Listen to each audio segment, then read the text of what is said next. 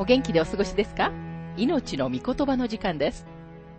この番組は世界110カ国語に翻訳され、1967年から40年以上にわたって愛され続けている J. バーノン・マギー神学博士によるラジオ番組、スルー・ザ・バイブルをもとに日本語訳されたものです。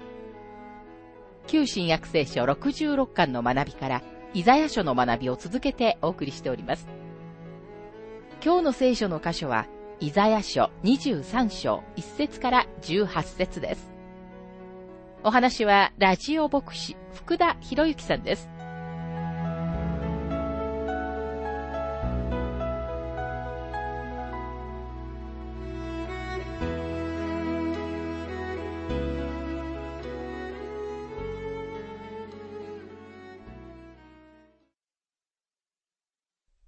イザヤ書23章の学びに入りますが、この章には国々に対する11番目で最後の宣告があります。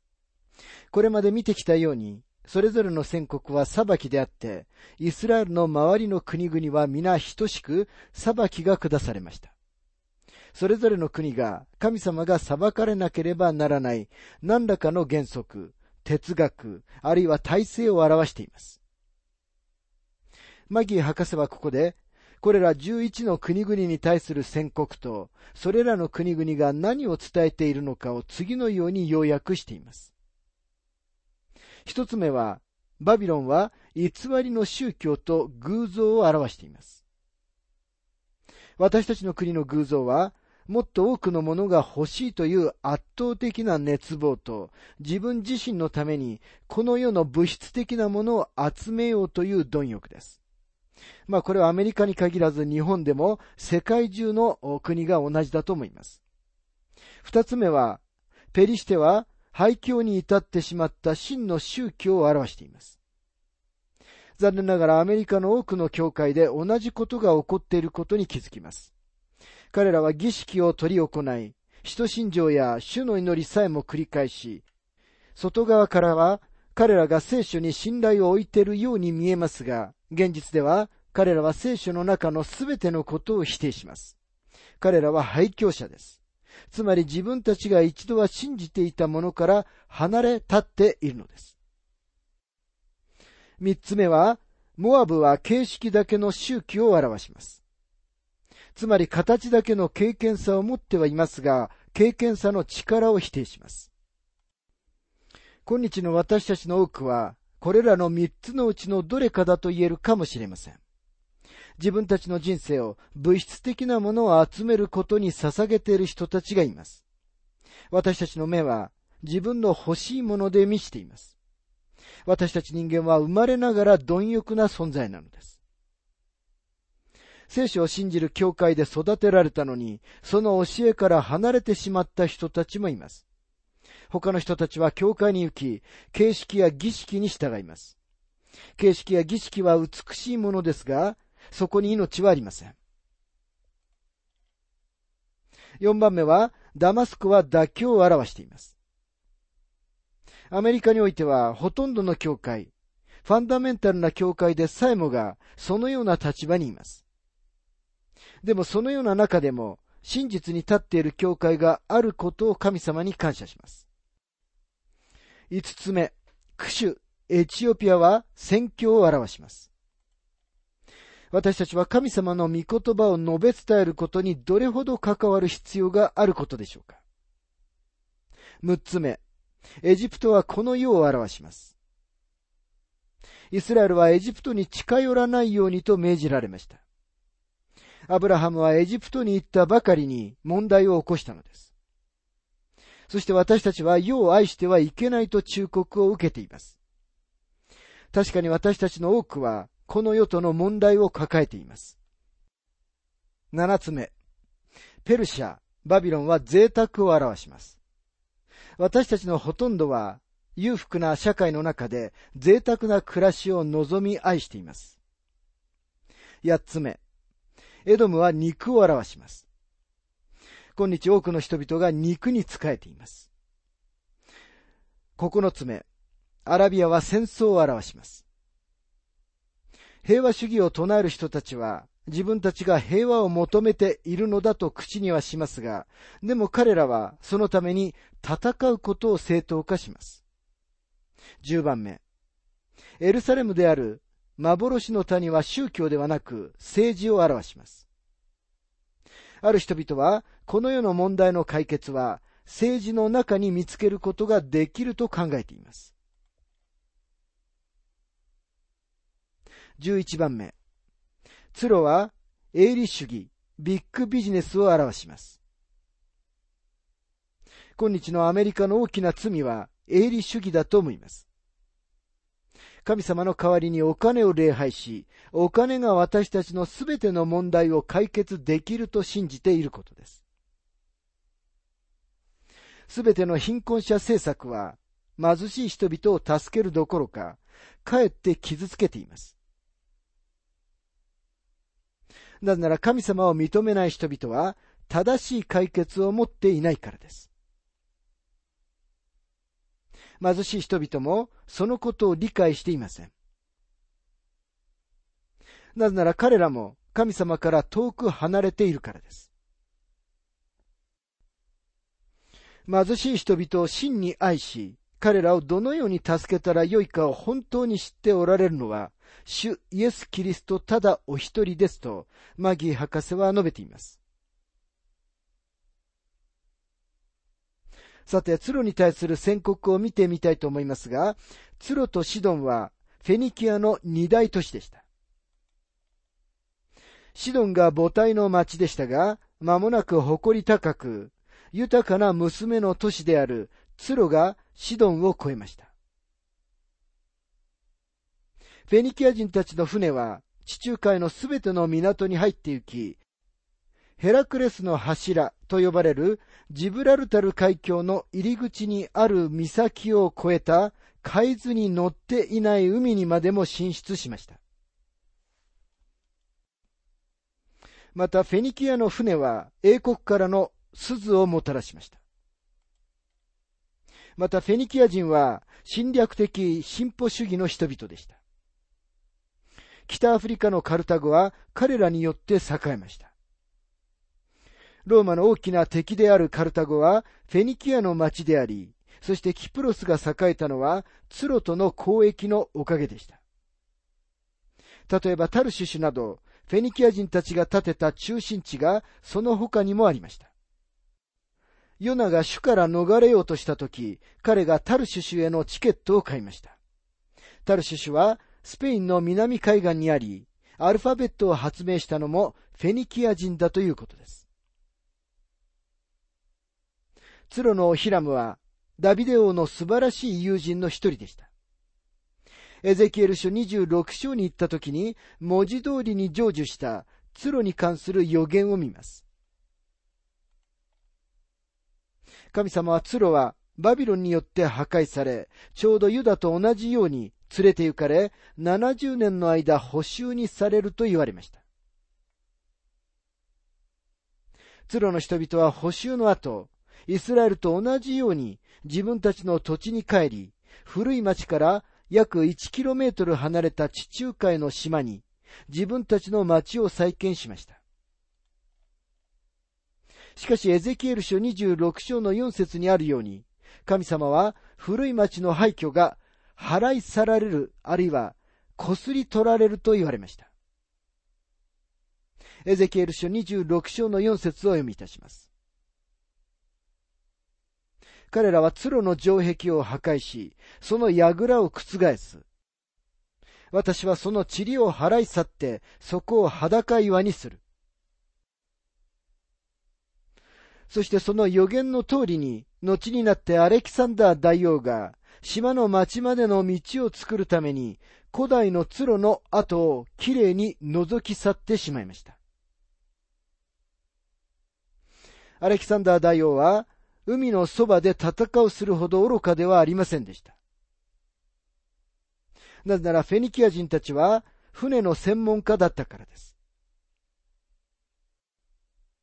そこで彼は本土の古い町から島の新しい町への土手道を建設したのです。その道は陶器のかけらでいっぱいです。これらの陶器や柱や瓦礫はどこから来たのでしょう？それは古代ツロの廃墟からです。アレキサンダー大王は、この土手道を作るために、文字通り古い町の表面をこそぎ取りました。こうして古いツロはどこにあったのかわからなくなってしまいました。すべてのものは土手道を作るために使われたのです。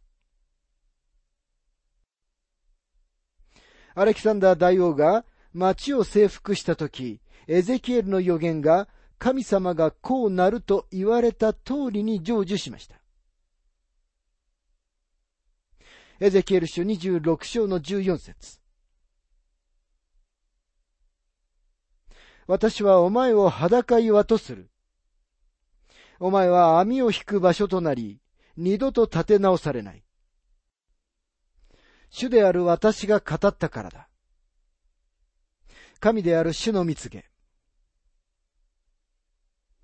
今日その近くには小さなトルコ人の町がありますが、古代ツロのあったところは今も廃墟のままです。もしも無神論者が神様の御言葉を論破したいのなら、自分は神様を信じていないという事実を、ただ街角に立ってベラベラ喋る以上のことをするように提案したいと思います。その後その人が古代のツロの場所に行って、その町を再建するようにと挑戦したいと思います。事実そこには、すでに作られた町、石を切って作ったペトラという町がありますが、神様は、その町には誰も住むことはないと言われました。あるドイツ人が、ある時数人のグループを連れて、ペトラに行き、そこに入植しようとしましたが、長続きはしませんでした。神様が、ツロは再建されず、ペトラには人が住むことはないと言われたからです。イザヤ書23章の本文に入りますが、一節。ツロに対する宣告。タルシュ氏の船よ、泣きわめけ。ツロは荒らされて、家も港もなくなった、と、キティムの地から彼らに示されたのだ。これはフェニキア人たちの居住地区のあるタルシュ市からツロに戻ってきている船の描写です。ツロが破壊されたという。報告が彼らに届きました。彼らが近くまで航行してくると、町から煙が上がっているのが見えます。それから彼らは町が取り壊され、港が封鎖されているのを見ます。町はもはや偉大な商業の中心ではなくなってしまいます。イザヤ書23章の2節海辺の住民よ、木星。海を渡るシドンの商人はあなたを富ませていた。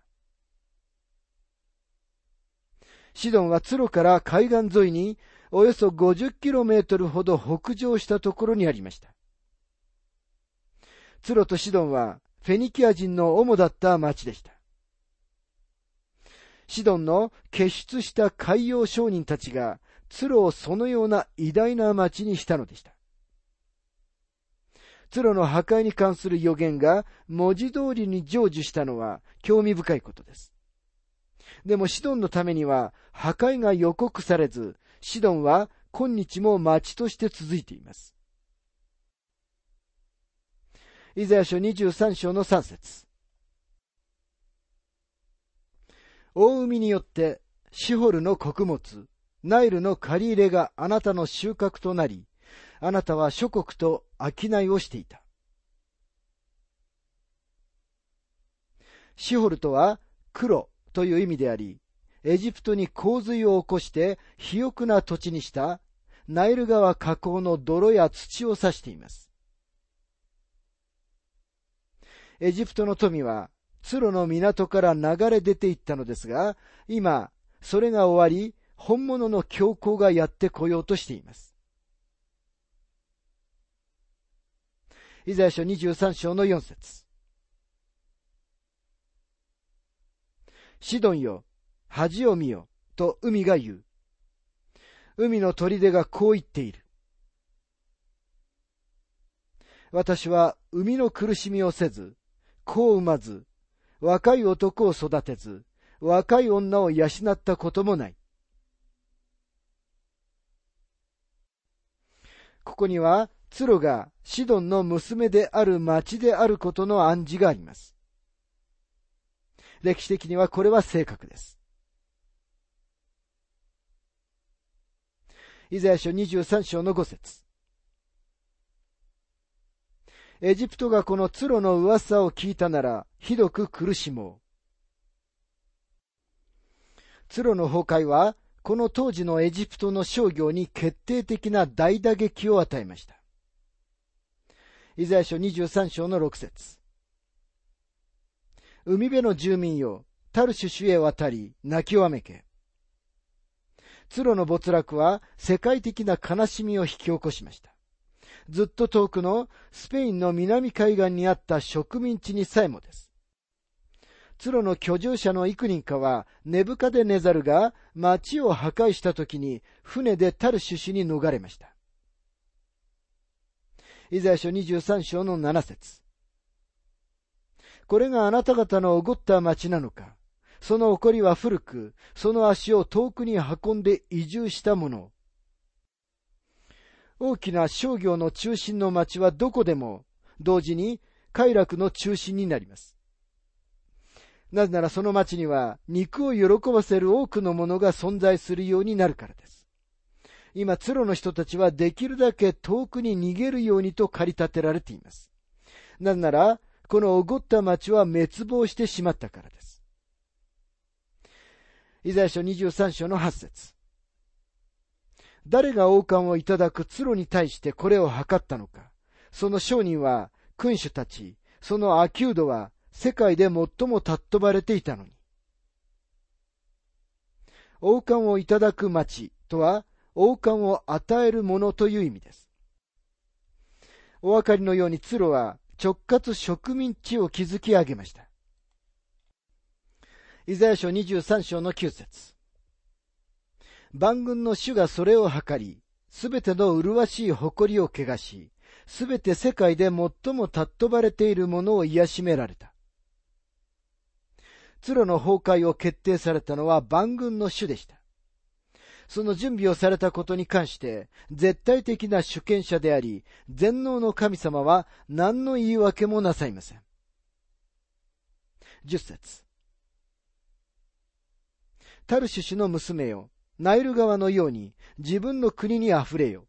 だがもう、これを制する者がいない。ナイル川が土手から溢れるように、タルシュ氏の植民地は今、自分のやりたいことをすることができます。なぜなら、ツロが陥落し、もはやタルシュ氏を支配することができないからです。11節主は御手を海の上に伸ばし、王国をおののかせた。主は命令を下してカナンの砦を滅ぼした。これまでツロに関する三重の説明がなされています。七節では、ツロはおごった町と呼ばれています。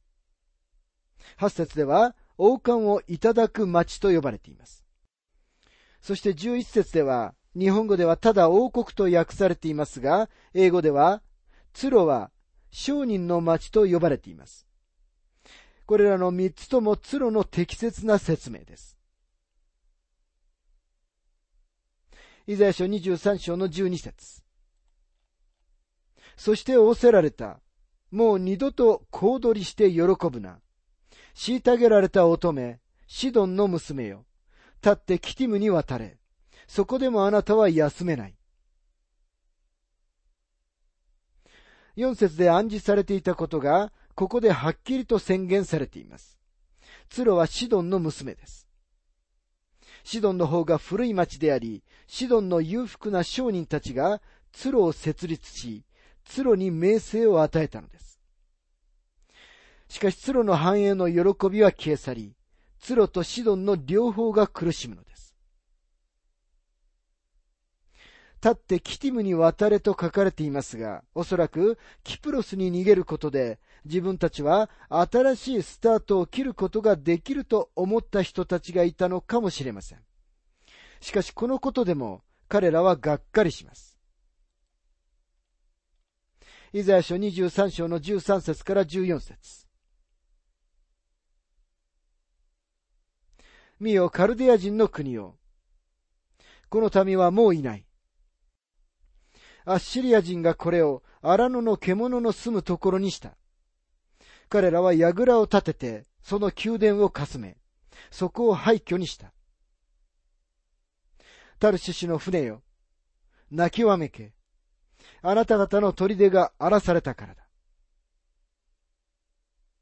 十五節その日になると、ツロは一人の王の年代の七十年の間忘れられる。七十年が終わって、ツロは遊女の歌のようになる。ツロは70年の間、補修に連れて行かれます。イザヤ書23章の17節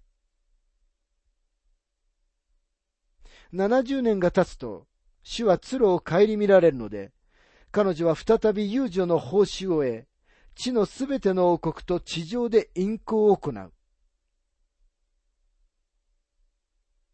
70年の終わりにツロは戻って行き、もう一度世界的な商業を始めるのです。もう一度ツロは偉大な商業の中心地となり、地球上のすべての王国と地上で陰行を行うのです。預言者は、ツロを自分の不浄な商売に精を出す遊女に例えています。神様はこれら大きな商業の中心に関して、そのように語られるのです。さて私たちは何世代も下って終わりの日、大観難時代を見ます。ここで私たちはツロがもう一度大きな国になり、千年王国に入ることを見ます。イザヤ書23章の18節その儲け、遊女の報酬は主に捧げられ、それは蓄えられず、積み立てられない。その儲けは、主の前に住む者たちが飽きるほど食べ、上等の着物を着るためのものとなるからだ。今すべてが主に捧げられるので、その儲けは主の前に住む者たちのものとなるのです。詩編45編の12節にはこのように書かれています。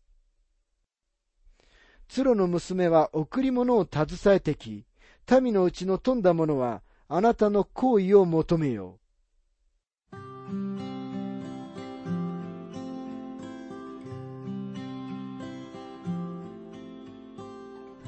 命の御言葉お楽しみいただけましたでしょうか？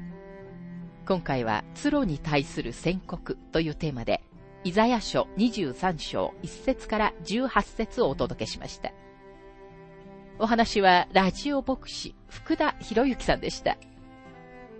なお、番組ではあなたからのご意見、ご感想、また聖書に関するご質問をお待ちしております。お便りの宛先は、郵便番号592-8345大阪府堺市浜寺昭和町4-462浜寺聖書協会命の御言葉の係メールアドレスは全部小文字で ttb.hbc.gmail.com です。どうぞお気軽にお便りをお寄せください。それでは次回までごきげんよう。